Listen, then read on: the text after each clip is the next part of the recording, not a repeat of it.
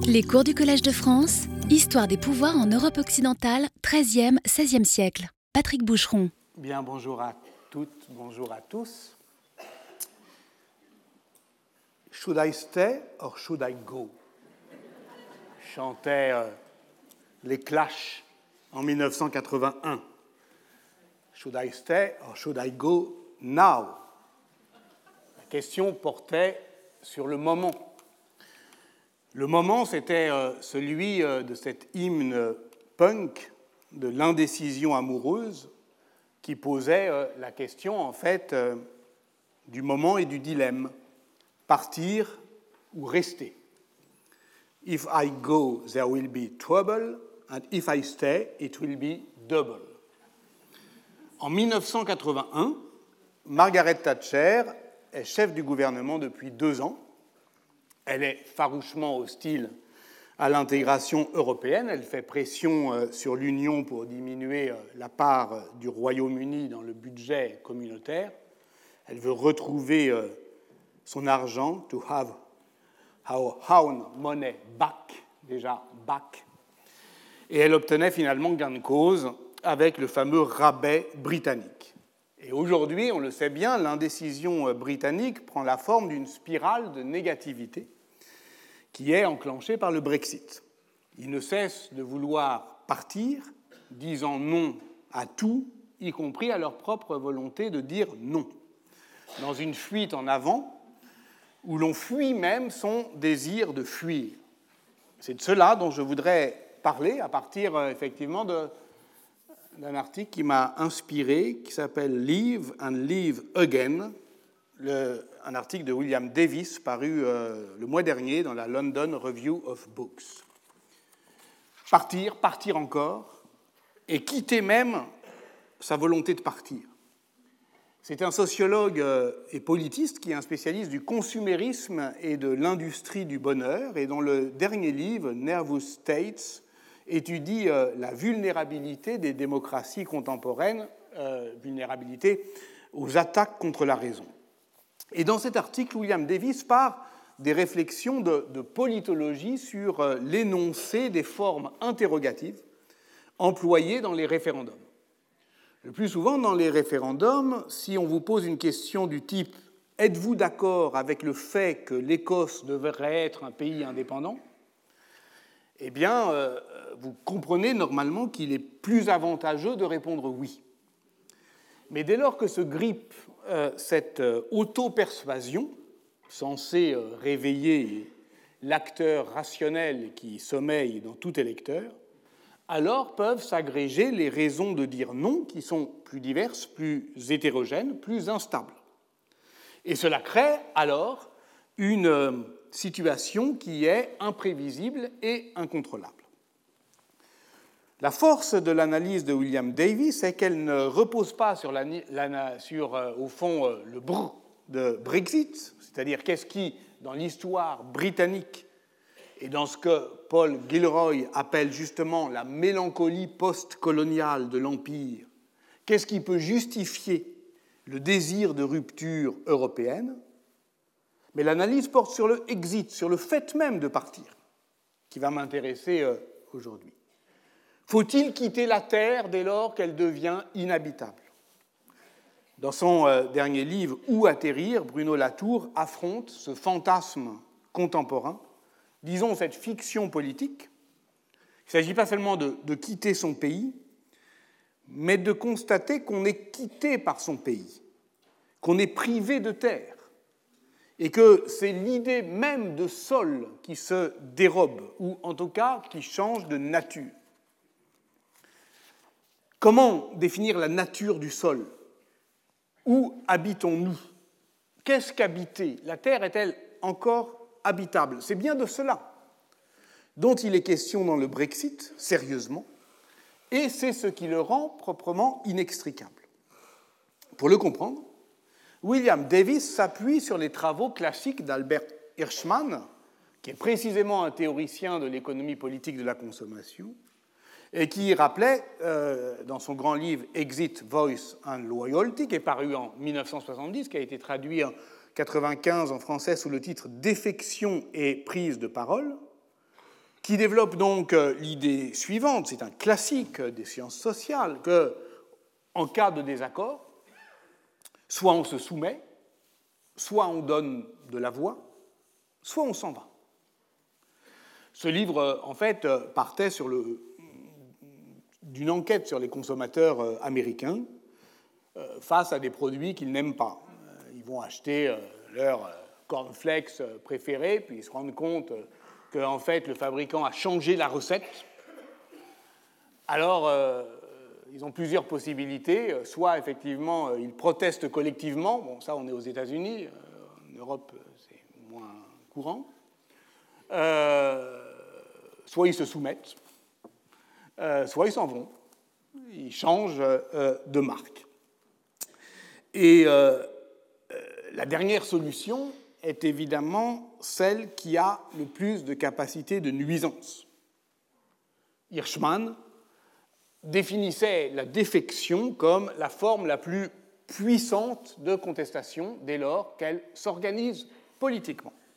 Dès lors qu'elle n'est pas une fuite individuelle, mais effectivement un déguerpissement collectif. Et je prends euh, à dessein un mot médiéval, déguerpissement, qui va euh, nous intéresser euh, tout à l'heure. Le développement incontrôlé du capitalisme financier a dévalué l'idée même qu'il puisse y avoir de la rationalité dans la loyauté politique. Au fond, les premiers Brexiters sont les flux financiers eux-mêmes. Dès lors, le désir de fuite est alimenté par la conviction que l'espace démocratique ne permet plus de donner de la voix. Et c'est l'idée centrale de William Davis qui m'a, au fond, servi de, carburant, d'amorce au sens propre. Si la tentation de la défection peut être considérée comme la conséquence d'un découragement démocratique, et plus globalement de l'épuisement de l'invention du politique, l'inverse est vrai. Dès lors qu'on peut fuir, la nécessité de donner de la voix à l'endroit où l'on est c'est-à-dire de donner un sens politique au fait d'habiter, ce que j'ai proposé d'appeler euh, l'espacement, le fait euh, de trouver une place là où on est, alors tout cela, qui définit effectivement euh, l'invention du politique, tout cela devient moins impérieux. Rapporté au Moyen Âge, ça formerait l'hypothèse suivante, que je soumets sans euh, prétendre en mesurer toute la portée. La robustesse relative de la domination que l'on constate, que l'on peut nuancer dans les détails, mais que l'on constate au Moyen Âge. Cette robustesse de la domination, elle résiderait moins dans la compacité contraignante de l'encadrement des hommes, ce sur quoi l'historiographie n'a cessé d'insister, mais au contraire dans leur capacité de s'en extraire. L'expérience communautaire se dissolvant alors dans la possibilité même de fuir, ce qui serait euh, alors là une fuite au sens euh, de Carlo Ginzburg, c'est-à-dire ce qui permet de faire jouer le système, de le rendre supportable, de le rendre habitable.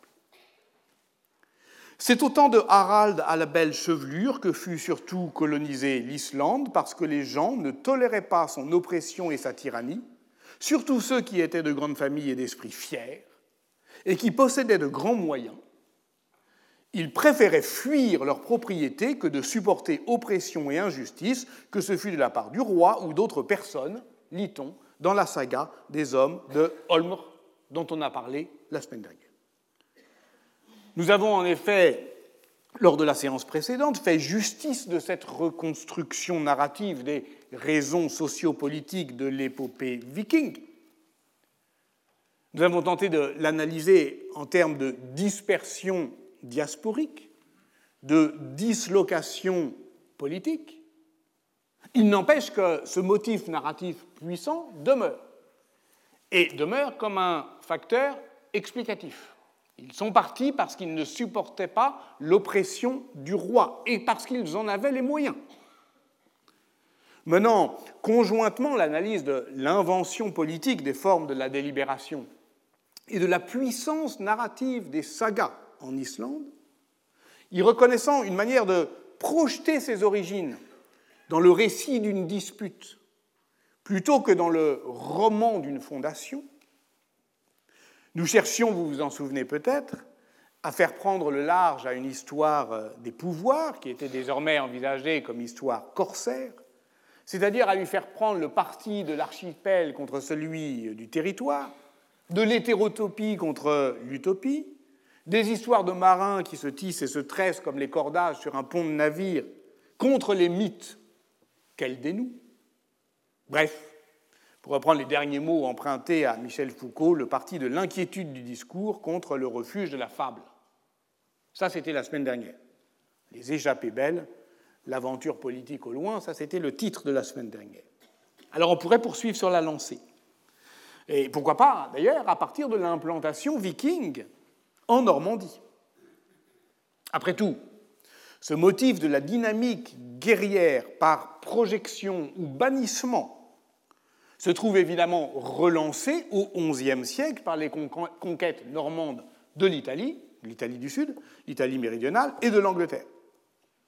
Là encore, les historiens ont longtemps exagéré, je dirais, l'apport juridique du monde viking dans la construction institutionnelle normande, depuis notamment les, travaux euh, euh, fondateurs de Lucien euh, Musset, par exemple relativement au droit d'exil, c'est-à-dire à, ce bannissement assorti de la confiscation des biens, qui porte dans la Normandie ducale du XIe et XIIe siècle un nom scandinave, Ulac, mais qui procède en fait essentiellement du substrat franc de l'exilium, c'est-à-dire du droit de mise hors la loi.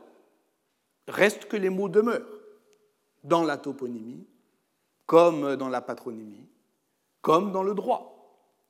Reste que le passé scandinave persiste. Dans son travail monumental sur Guillaume le Conquérant, tout récemment traduit en français chez Flammarion, et qui est le couronnement de 40 ans de travail, David Bates invite à considérer cette conscience du passé scandinave pour comprendre le récit préalable de la conquête. Une minorité agitée de Guillaume, une culture de la violence agressive, de la vendetta, et surtout, comme l'écrit David Bates, je le cite, la capacité de la société normande du XIe siècle à produire des individus ou des groupes qui se détachent de l'ensemble. Toujours cette puissance euh, diasporique de dislocation, de quitter son lieu pour le transporter ailleurs. La biographie de David Bates décrit la violence du bouleversement politique que constitue la conquête de l'Angleterre, l'empreinte du souvenir de la destruction d'un monde. Et il le fait sans euphémiser euh, la brutalité du gouvernement de Guillaume. Or, cette brutalité, ce n'est pas exactement mon sujet, mais voilà là où ça m'intéresse, entre autres. Elle se poursuit par d'autres moyens dans la mise par écrit du grand inventaire de la conquête, le fameux Domesday Book de 1086. Aucun bœuf, aucune vache, aucun cochon ne fut oublié, écrit l'auteur de la chronique anglo-saxonne, qui identifie cette exhaustivité que nous on trouve merveilleuse, une sorte de chef-d'œuvre d'ingénierie administrative, un inventaire complet des droits, du sol, des vies, je vais le dire. Mais lui, l'auteur de la chronique anglo-saxonne, il identifie cette exhaustivité comme une violence scandaleuse, comme une capture intolérable. Ce n'est pas l'envoi de tous les commissaires dans tous les comtés d'Angleterre et le retour des registres auprès du roi, et tous les registres lui furent ensuite rapportés, écrit l'auteur de la chronique anglo-saxonne, que commence, dans l'économie du récit, dans la trajectoire narrative, la longue liste d'exactions qui forment pour lui le récit du gouvernement de Guillaume.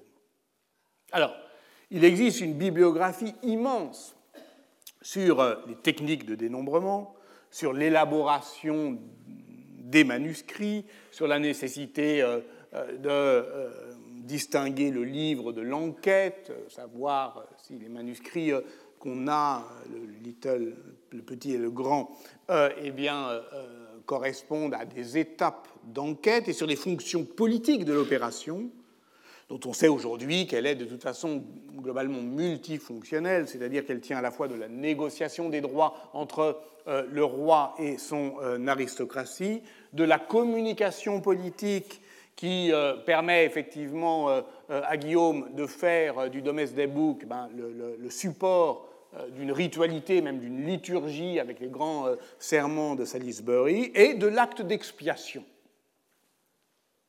Parce que la trajectoire narrative du Domesday Book, euh, dont j'entends dire ici juste quelques mots, suivant euh, les excellentes analyses de, de, David Bates, elles doivent toujours partir de ce précédent. En ce jour-là, parut un édit de César Auguste ordonnant le dénombrement de tout le monde romain, et tous allèrent se faire inscrire. C'est évidemment à partir des premiers versets de l'évangile de Luc qu'il faut comprendre la portée de la rédaction du Domesday Book, le livre du jugement dernier.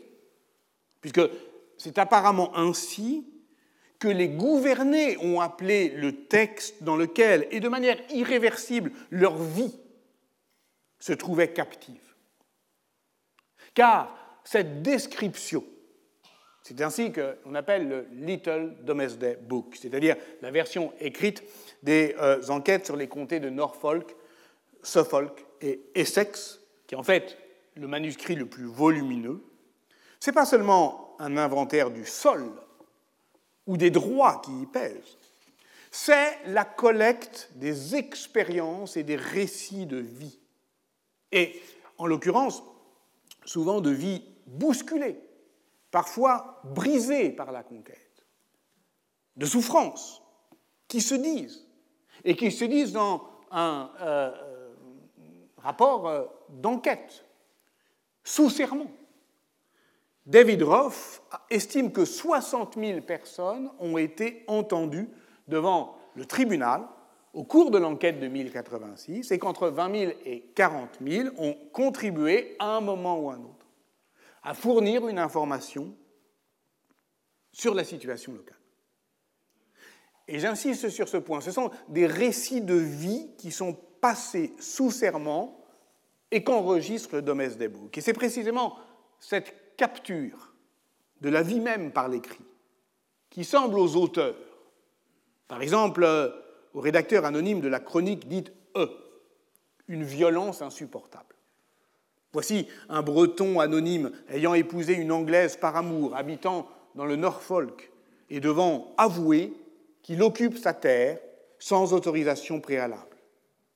Et à seulement euh, parcourir euh, euh, cette description qui est en fait une narration de mille vies enchevêtrées et brisées, eh bien, à seulement les parcourir donc, il est difficile de ne pas penser à ces anthologies d'existence dont rêvait euh, Foucault lorsqu'il organisait la collecte de la vie des hommes infâmes. C'est-à-dire non pas euh, la parole des hommes, des femmes sur eux-mêmes, non pas euh, le fait qu'on peut, à un certain niveau de conscience, porter témoignage de sa déroute ou de son entêtement, mais des paroles que le pouvoir lui-même à griffer sur ce que Foucault appelait le petit vacarme, qui fait euh, l'énergie même de leur être au monde. Et partant de la rencontre de, je le cite, de ces vies infimes devenues cendres dans les quelques phrases qui les avaient abattues. Et au-delà, effectivement, du caractère euh, poignant le philosophe cherchait d'abord à rendre compte de cette immense possibilité de discours que porte le pouvoir dès lors qu'il guette, dès lors qu'il marque, dès lors qu'il classe, dès lors qu'il trace. Parce que le Domesday des boucs n'enferme pas seulement euh, que des paroles euh, gelées l'hiver implacable du livre, comme dit Pierre Michon. Il permet de les réchauffer au grain euh, des voix, pas seulement des voix des grands, pas seulement de la voix du roi qui va y poser effectivement celle impérieuse de sa ritualité, pas seulement de la voix des grands qui vont en faire le support des serments rassemblés euh, à Salisbury, mais peut-être aussi euh, de, je dirais, euh, la voix de tous ceux qui auront à, discuter ou contester leurs droits. Parce que du point de vue diplomatique, comme l'a noté Paul Yams, ce n'est pas seulement un inventaire des droits, qui fige une fois pour toutes une situation de fait. Le Domesday Book s'inscrit plutôt dans l'univers documentaire dit de la pancarte, au sens technique de la documentation médiévale, c'est-à-dire d'un répertoire des droits sur lequel on pouvait s'appuyer pour, pour les discuter. Et c'est ça, effectivement, cette immense possibilité de discours.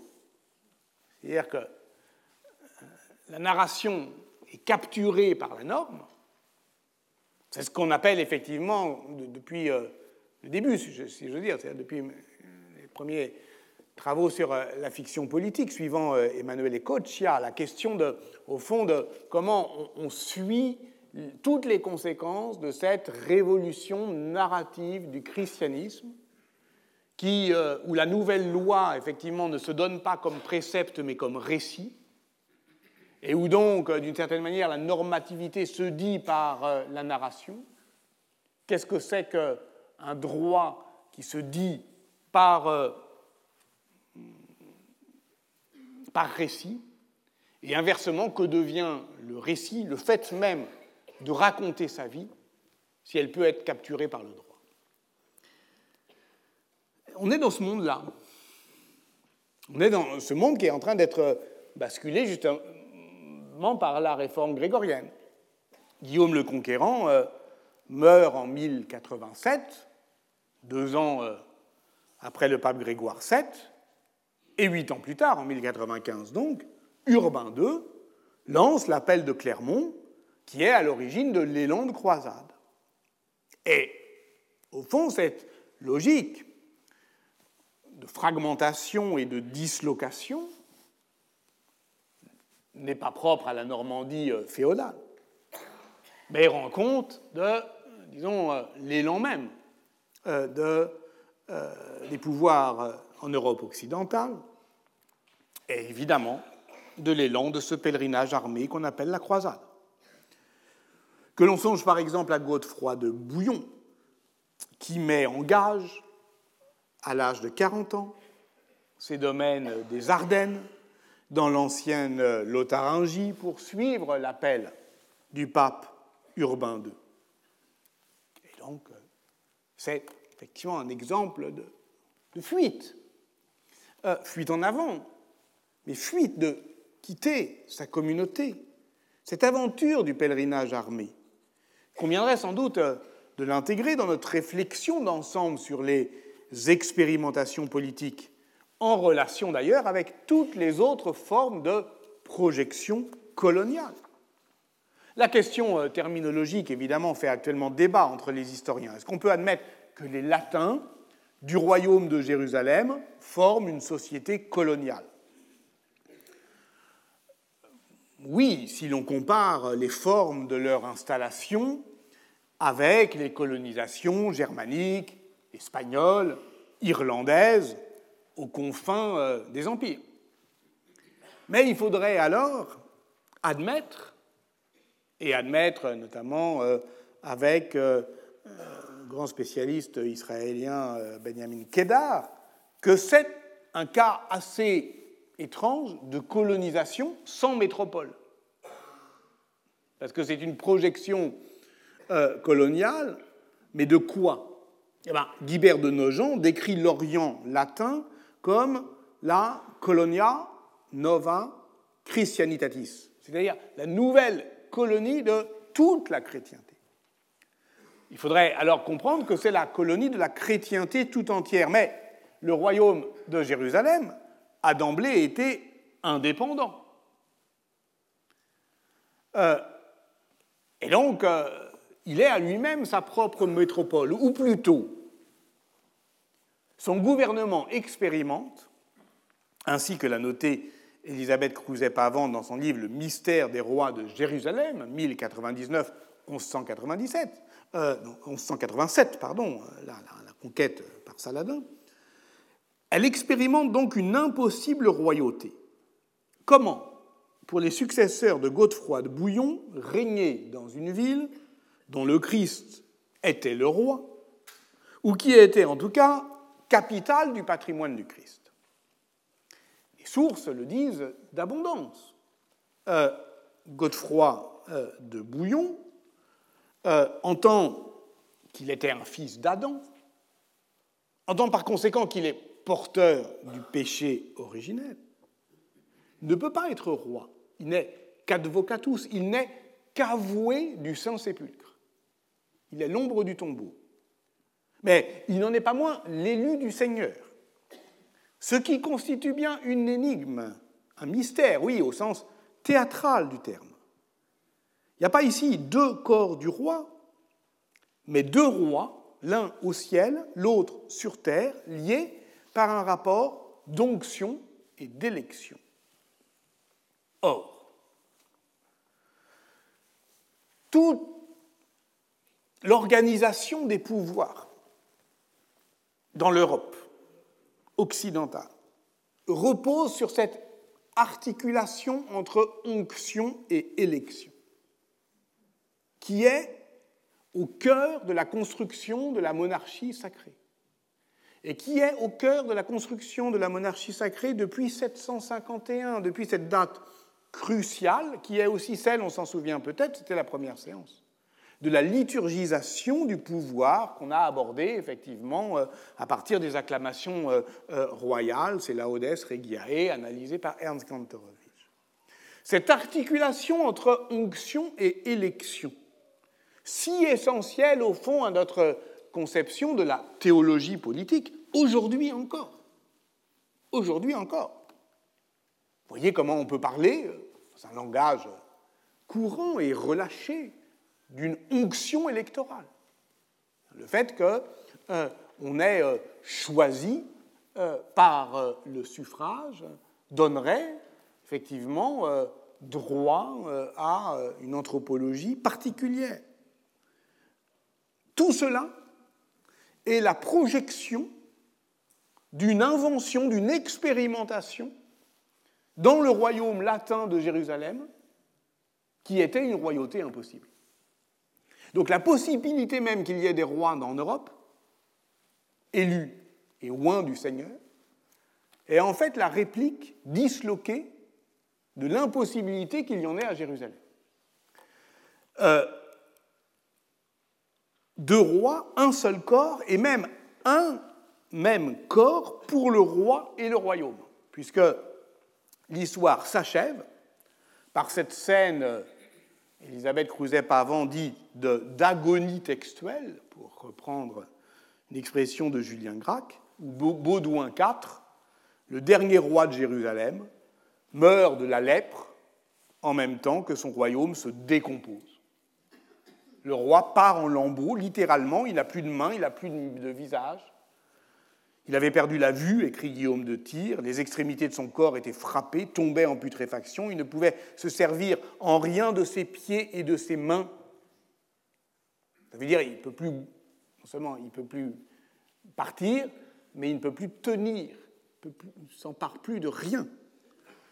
Pour le pape Alexandre III, point de doute, le corps du roi est flagellé, le châtiment de Dieu s'exerce mais pour les chroniqueurs des croisades comme Ernoul ou Guillaume de Tyr, je viens de le citer, le roi souffre de la passion du Christ roi.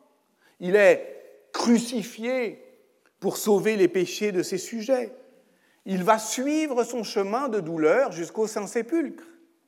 Il, euh, euh, il, est donc sur cette trajectoire sacrée de cette triomphante humilité christique, où le roi des douleurs est un roi de la passion de son peuple. L'histoire de cette décomposition politique est celle de l'Europe occidentale qui vivra euh, désormais euh, criblée euh, de répliques du Saint-Sépulcre.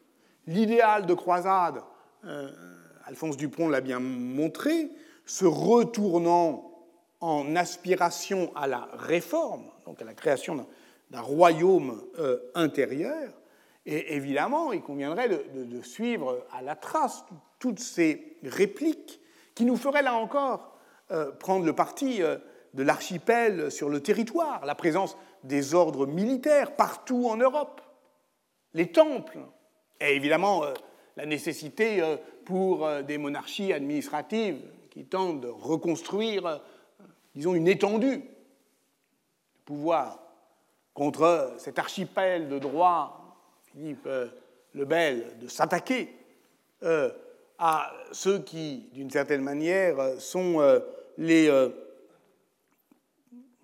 héritiers de cette structure des pouvoirs par exemption et immunité qui forment la trame politique d'une gouvernementalité de l'exception d'une dissémination à partir d'un centre vide de tout ce qui vient effectivement faire euh, euh, écart, absenté, c'est-à-dire toutes les formes, il faut prendre au sérieux l'étymologie de l'exception, ex prise dehors, non pas simplement exclu, mais pris depuis le dehors, capturé depuis le dehors. Donc, il faut prendre au sérieux effectivement cette gouvernementalité de l'exception, comme le montre Agamben, l'exception n'est pas sans rapport avec la norme, elle se maintient en relation avec elle dans la forme de la suspension. Et la situation d'exception n'est ni une situation de fait, ni une situation de droit, elle institue entre l'une et l'autre un seuil d'indifférence, et le souverain est précisément le point d'indifférence entre la violence, le droit, c'est-à-dire en fait le seuil où la violence se transforme en droit. Donc, un au-delà de l'immunité, un point de fuite. C'est donc euh, dans ce mouvement de renversement et de débordement que se joue, selon moi, l'invention du politique. Et donc, il convient euh, euh, de faire une théorie discontinue de l'emplacement comme espace autre, hétérogène à lui-même, ce que je balbutie depuis quelques semaines. Or, cette capacité de, fuir la communauté ne concerne pas que les puissants. Elle est même, pour parler comme James Scott, la force des faibles. Et là, on va rejoindre effectivement qu'on avait esquissé euh, la fois dernière avec euh, ces histoires euh, corsaires d'esclaves peut-être, et de pirates. Euh, j'avais déjà évoqué euh, cette figure euh, de James Scott, cet anthropologue et politiste très singulier, adepte d'une anthropologie anarchiste dans la lignée de Pierre Clastre, qui tente de comprendre au fond comment on peut vivre, vivre et penser dans le dos du pouvoir. Comment ceux qui n'ont jamais cessé de vivre et de penser dans le dos du pouvoir permettent aux historiennes et aux historiens de mieux comprendre ce qui fait l'État. Non pas euh, ce qu'il fait, mais ce qui fait l'État. À partir de son envers, de son impossibilité même. À partir de, en lisant, je le cite, je cite James Scott dans La domination ou les arts de la résistance, en lisant à travers les lignes d'une histoire de la domination qui serait si on ne pouvait la lire entre les lignes, désespérante. Et il y a un livre tout à fait euh, singulier, tout à fait étrange et qui est contesté, mais à mon avis fort suggestif, sur lequel là encore, je vais dire quelques mots pour y appuyer, paru il y a quelques années sous le titre Zomia, ou l'art de ne pas être gouverné. Qu'est-ce que Zomia? Le terme signifie les gens de la montagne dans plusieurs langues tibéto-birmanes. Ça désigne aujourd'hui un vaste espace transnational de 2 millions et demi de kilomètres carrés euh, à cheval sur six États d'Asie du Sud-Est, de la Birmanie à la Chine, en passant par la Thaïlande, le Laos, le Cambodge, le Vietnam, 100 millions d'habitants qui vivent sur ces hautes terres dont euh, James Scott euh, retrace l'histoire millénaire qui est celle pour lui d'une lente et opiniâtre euh, résistance pour échapper à l'emprise de l'État. La zomia est donc un, effet d'État.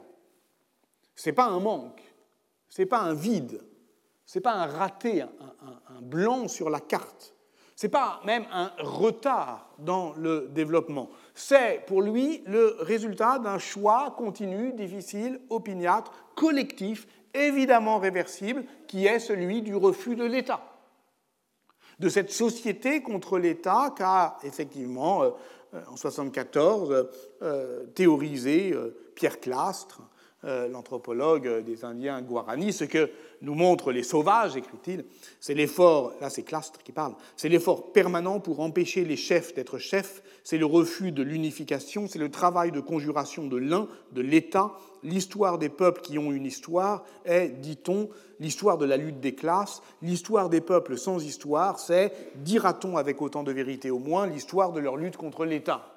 Bon, quand on lit euh, cela, effectivement, ce texte de 74 tout crie à nos oreilles. Euh, euh, peuple sans histoire, euh, sauvage. Bon, disons qu'on ne dirait plus ainsi. On, jugerait même assez sévèrement ce grand partage lévi-straussien entre société froide et société chaude, entre société à histoire et société sans histoire. Mais on y reconnaîtrait tout de même l'énergie, la vigueur d'une philosophie politique de la réversibilité, de l'involution, et aussi du fait que cette réversibilité et cette involution, je vais y revenir, a à voir une fois encore avec une scène de langage.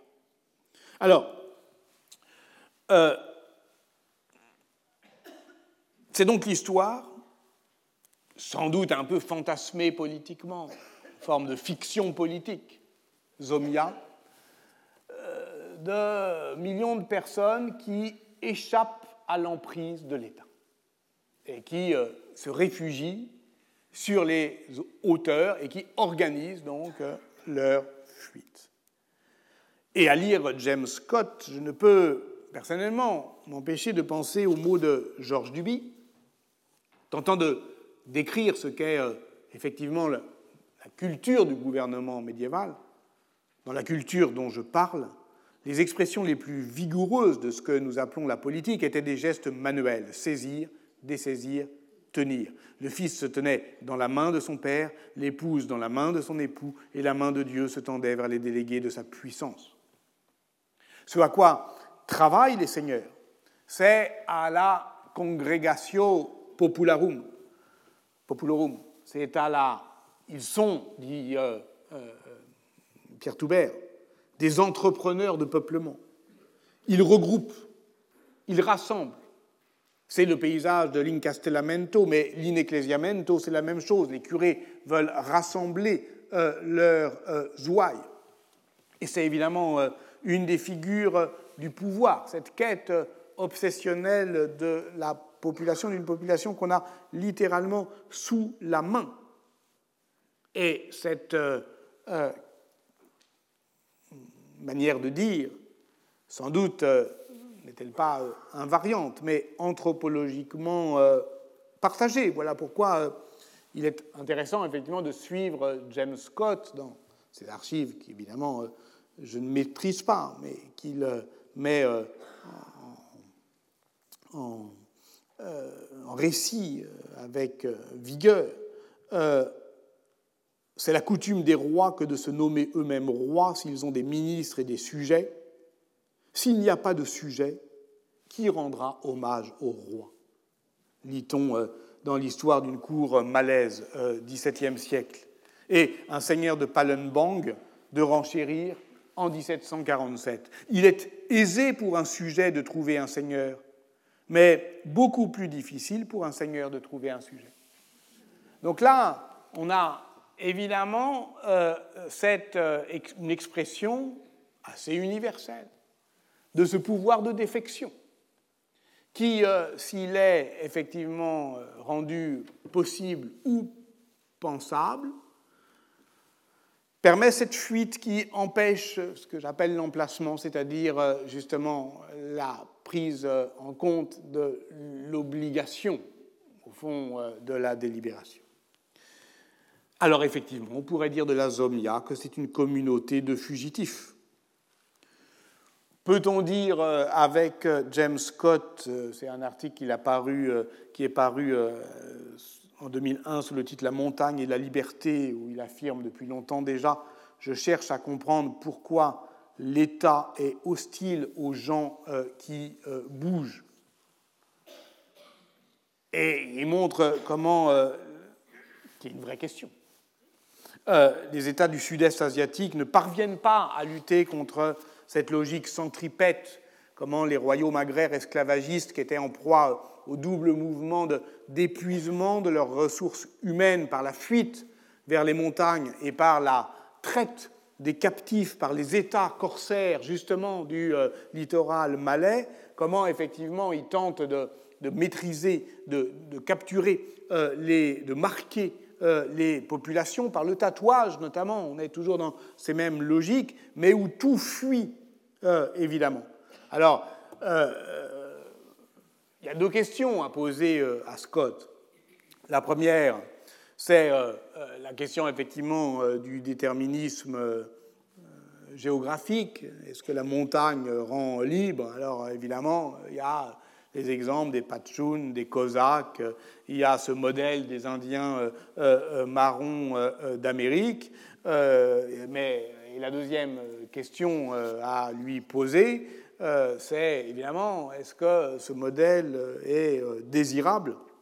Il y a un enthousiasme politique avec lequel il oppose ce monde de l'un cauchemar de l'homogénéité qu'est l'État à l'enchantement de la diversité. Euh, est-ce que c'est euh, non-state space? Après tout, euh, le Sahel, les montagnes Patchoun, mais aussi les espaces de la piraterie que sont le détroit de Malacca ou les côtes somaliennes aujourd'hui, eh ben, ne sont pas non plus absolument les endroits les plus habitables du monde. Et puis, on pourrait dire aussi que là, le modèle suprême de la Zomia, c'est-à-dire de la communauté euh, de fugitifs euh, par une grande piraterie internationale, ça pourrait être aussi euh, le paradis fiscal. donc, au fond, il y a là une, une, pensée qui est, j'en parle parce qu'elle est très prégnante quand même dans la philosophie politique contemporaine, euh, dont la radicalité, euh, à mon avis, euh, est tout à fait à comprendre dans son rapport, justement, une fois de plus, à, la narration, puisque, au fond, le, grand récit de Pierre Clastre, ce qu'il appelle l'allétrisme, c'est-à-dire c'est l'idée que ces sociétés ont, d'une certaine manière, perçu, ou en tout cas aperçu ce que pouvait être une évolution euh, vers des formes de gouvernement euh, d'État, et euh, ont eu des chefs et y ont renoncé, et que les mythes guarani disent, au fond, ce renoncement, qui est aussi le renoncement à la société écrite, avec la préscience, effectivement, que c'est la narration qui, d'une certaine manière, est l'écrit, et la mise par écrit donc effectivement le domestique des boucs est euh, euh, l'expression la plus brutale et la plus précoce, qui est effectivement la condition euh, de l'emprise. Retenons en tout cas de tout ceci quelque chose de très simple. C'est que l'arme suprême des révoltés demeure le déguerpissement. Non pas la fuite individuelle et le sauve qui peut, mais la conduite collective dans le cadre d'une euh, coalition d'habitants qui effectivement joue de cette euh, possibilité. C'est le cas des paysans japonais lorsqu'ils forment une coalition, c'est-à-dire lorsqu'ils font iki. Je m'appuie ici sur le livre de Katsumako Shizu, Iki, Coalition Ligue et Révolte dans le Japon d'autrefois, dont j'avais fait une note critique dans euh, la revue critique sur la société des ingouvernables, montrant au fond qu'il y avait là une puissance euh, d'universalisation de cette description euh, d'un Japon féodal où les coalitions, les ligues, pas seulement de puissance, et d'abord comme ligue chevaleresque que les Iki s'inventent, mais aussi ligue paysanne, comment, au fond, tout cela pouvait euh, inspirer euh, une histoire euh, comparée des pouvoirs. Je vous y, si vous souhaitez le lire, je vous y renvoie. Lorsqu'on lit par exemple dans les sources japonaises que les paysans coalisés ont entrepris de tirer, étaler les bambous, il faut sans doute entendre qu'ils ont couvert de broussailles et de feuilles de bambou les entrées des maisons, mais aussi les champs, que c'est un obstacle tactique, une sorte de barricade, qui se conjugue avec une dimension euh, religieuse. Les branches des bambous sont utilisées comme euh, réceptacles pour accueillir euh, les divinités, mais aussi comme capacité de rendre invisible et inintelligible, incontrôlable l'espace. Échapper à l'emprise du pouvoir en bloquant l'accès aux ressources, en partant se réfugier dans la montagne. Telle est la principale hantise des seigneurs qui, au même moment, je le répète, se constituent en entrepreneurs de regroupement de population. Alors cette question, finalement, si on veut euh, euh, la prendre au sérieux, elle engage la compréhension de ce qu'est une communauté d'habitants au Moyen Âge. Communauté d'habitants au Moyen Âge. Qu'est-ce qu'habiter J'y reviens. Et est-ce que ces euh, pratiques, ceux qui fuient la communauté, peuvent nous le faire mieux comprendre cette notion a été retravaillée dans un programme collectif dirigé par euh, Joseph Morcel et qui a donné lieu tout récemment à un ouvrage euh, collectif aux éditions de la Sorbonne qui s'appelle Communauté d'habitants au Moyen Âge, 11e, 15e siècle, sur lequel je m'appuie euh, euh, désormais pour dire ceci. Ce qui définit la communauté d'habitants, c'est bien le fait d'habiter. Les paysans dépendants n'y sont pas définis en fonction de leur rapport au Seigneur, mais bien de leur lieu de résidence. Dès lors, la cohésion sociale des communautés réside moins dans le rapport à la parenté ou au pouvoir que dans l'appartenance commune à un lieu. Tel est donc l'enjeu de la spatialisation des rapports de pouvoir et de domination. Autrement dit, et même si on veut admettre avec euh, euh, Jean-Pierre Devroy qu'au fond il y a une continuité entre, disons, l'économie domaniale et l'économie seigneuriale. Économie domaniale qui, elle aussi, effectivement, est fondée sur euh, le dénombrement. Et euh, le Domesday des Boucs est, évidemment, euh, l'héritier du polyptyque kérolingien. Mais le système seigneurial n'est plus fondé sur les déplacements, comme c'était le cas dans l'économie domaniale qui était réglée par les corvées et les autres prestations de travail, mais bien, euh, au fond, centré sur le lieu de résidence. Ça, c'est un fait. On le sait depuis longtemps. Mais l'historiographie euh, récente montre qu'il ne faut pas non plus penser la communauté d'habitants comme euh, une étendue close, mais comme un système circulatoire, et notamment de circulation des animaux. Le cas a été étudié en Beauce, en Aragon, dans le Nurembergeois. Évidemment, ça met en cause le gouvernement pastoral. Euh, simplement, euh, la question euh, des troupeaux, c'est, les anthropologues nous le montrent assez clairement aujourd'hui, on ne sait pas trop qui conduit qui entre le troupeau et le berger. Mais si on prend par exemple l'exemple du Rouergue à la fin du Moyen Âge, particulièrement dans la baronnie de Séverac, qui a été étudiée par Juliette Dumasy-Rabineau, on voit que les communautés d'habitants, elles, elles, ont une très forte euh, autoconscience euh, politique. Elle s'appelle Universitates. Elle euh, rassemble à partir de 1270 environ des villages et des mâts environnants.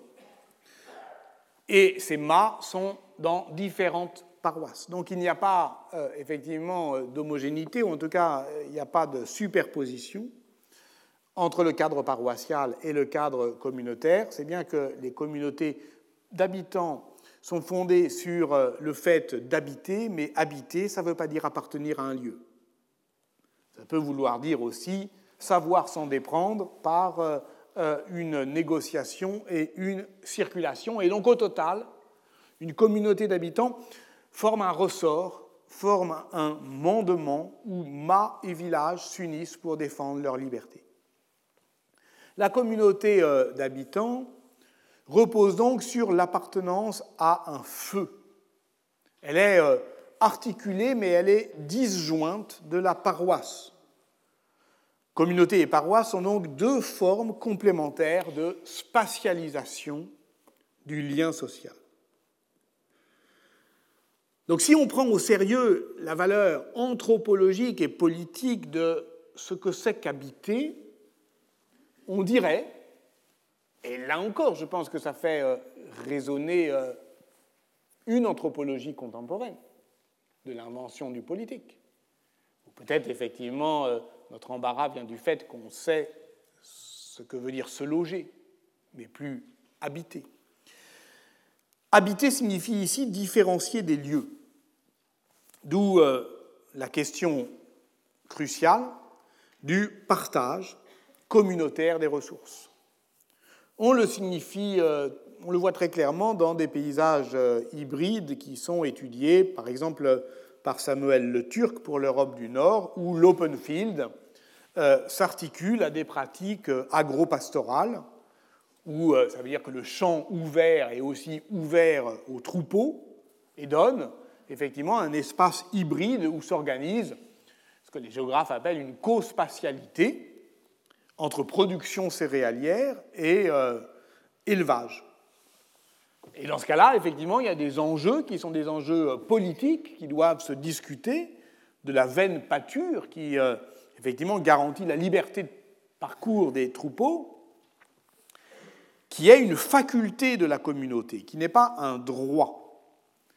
Et ainsi se définit, c'est aussi à ce niveau-là qu'il faudrait prendre la question, une res publica des champs entre communauté, individualisme agraire et assolement. Fondamentalement, la communauté, c'est un organe de régulation de l'accès aux ressources du territoire. Et on aurait là, effectivement, euh, je dirais, euh, sur place, euh, un espace médian qui permettrait de comprendre comment on invente ou on s'invente ou on réinvente sans cesse des moyens de se mettre ensemble et de se mettre d'accord. Ce qui signifie que l'on s'identifie par un lieu, mais qu'on ne s'identifie pas à un lieu. là encore, euh, si on essaye de le faire euh, raisonner avec euh, ce que des philosophes du dépaysement ou de l'inimitié, comme Achille Bembe, disent, est, à mon avis, de très haute portée, apprendre à se déprendre. L'idée, au fond, qui peut nous permettre de desserrer la tenaille entre l'autochtonie et le cosmopolitisme. L'idée que la résidence n'est pas antinomique du mouvement. Du mouvement. Mais que du point de vue du pouvoir seigneurial, au fond, l'essentiel, et c'est ce que remarque Julien Demade dans, dans ce livre, l'essentiel n'est pas que des personnes habitent ces lieux, mais que ces lieux soient habités par des personnes qui se désignent comme étant de ce lieu. Donc il n'est pas obligatoire que ce soient les mêmes personnes. Je le cite, les lieux n'ont pas besoin des personnes, mais deux personnes, peu importe lesquelles. C'est ce que Ibn Khaldun, dans sa théorie de l'histoire, appelle le troupeau. Et c'est ce qui fait que, vous voyez, le fait qu'on puisse fuir, pourvu qu'on est remplacé par d'autres, n'est pas un raté du système. Ça permet euh, justement de le rendre vivable, proprement euh, habitable. Inversement, quand une nouvelle lignée seigneuriale s'installe dans un château, elle prend le nom de la lignée précédente, ce qu'on appelle précisément une topolignée. Un bel exemple de cette plasticité est fourni par un cas limite, au sens précis que Yann Thomas donnait à ce qu'il appelait les opérations du droit et qui euh, au fond, mettent la norme à l'épreuve d'une rupture d'identité. Nous sommes au sud de la Toscane, sur le versant occidental du mont Amiata, non loin de Grosseto. Le 5 août 1240, à la suite d'un incendie, une communauté villageoise décide de déménager, d'abandonner son village, nommé Montepizzuttolo, et de le reconstruire plus loin sur un nouveau site appelé Monticello. Ils euh, obtiennent de leur seigneur, l'abbé de San Salvatore, au mont Amiata, de reconstruire leur maison, de reconstruire leur église paroissiale, de déplacer leur cimetière, contre la promesse que le système de redevance reste inchangé. Ce cas, assez rare, de réincastellamento, après un abandon de village, est documenté par euh, une charte de franchise qui prend la forme d'un pacte entre l'Universitas, c'est ainsi qu'elle s'appelle, de Montepizzuttolo, et de l'abbé, qui agit avec le consentement de son chapitre, et qui agit, dit le préambule de l'acte, pour l'honneur, ad honorem, et le bon, bon état, bonum statum, du monastère. Donc lui, d'une certaine manière, c'est peut-être pas les mêmes, c'est peut-être pas le même lieu, mais s'il y a les mêmes redevances, au fond, ça va. C'est ce qu'affirme effectivement le préambule de l'acte signé devant notaire à Monticello, donc le nouveau lieu, le 5 août 1240, et qui fut édité par Odile Redon en 1979. Or, récemment, Emmanuel Huertas a retrouvé dans le chartier de San Salvatore un second original, avec à peu près le même texte, mais pas dans le même ordre, et pas tout à fait euh, les mêmes dispositions. Et la bizarrerie, c'est qu'il est daté également du 5 août 1240, et qu'il est signé des mêmes protagonistes. Alors, est-ce qu'il s'agit de deux copies authentiques conservées, l'une dans les archives du village, l'autre dans celle de l'abbaye? Ben Non, parce que ce ne sont pas les mêmes. L'ordre des paragraphes, certaines dispositions diffèrent, et en fait, le deuxième est la première étape de la négociation, qui est âprement discutée. Ce qui explique d'ailleurs les redondances des formulations qui sont redites et redites un peu légèrement. Euh, modifié. Donc ça veut dire que les habitants, en fait, concèdent qu'ils sont les hommes de l'abbé, mais en échange, ils sont les hommes au sens euh, euh, seigneurial, mais en échange obtiennent quelques concessions, notamment sur le financement du déménagement. Et surtout, ils parviennent, entre les deux versions, à se faire reconnaître, déjourer par leur entrepreneur euh, de, peuplement, pour reprendre l'expression de Toubert, comme une universitas. Et d'ailleurs, sur le plan euh, de ses droits, l'universitas ne cesse de se renforcer dans les années 1280. Euh, Or, et c'est là où je voulais en venir, parce que c'est un document très très rare, mais je trouve euh, extraordinaire, le monastère de San Salvatore conserve dans ses archives une lettre de cadrage de l'abbé de Cîteaux, datée de l'été 1228 et adressée donc à ces moines cisterciens qui vont euh, euh, s'installer euh, dans ces régions de Toscane. Et cette lettre leur dit attention, c'est pas n'importe qui, les négociations vont être difficiles. Et elle dit, cette lettre, avec les hommes du castra d'Abadia, tiens, ceux qui se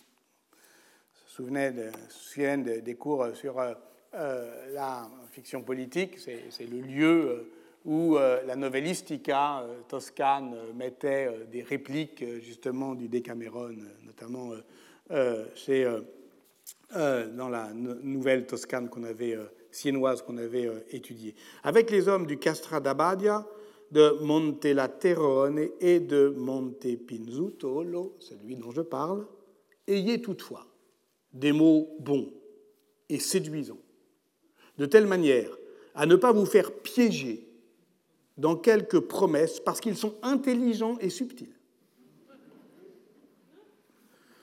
Il parle des paysans. Il parle de leur capacité d'agir. Il parle de leur compétence dans l'ordre du discours. Il parle de leur capacité à fuir la communauté pour faire commune à nouveau. Il parle de ce nœud de pouvoir que nous venons euh, de désigner entre normativité et narrativité. Il parle de tout cela qui forme effectivement euh, la trame de l'histoire que je de vous raconter et que je continuerai, même si c'est presque fini, la semaine prochaine. Merci. Retrouvez tous les contenus du Collège de France sur www.colège-2-france.fr.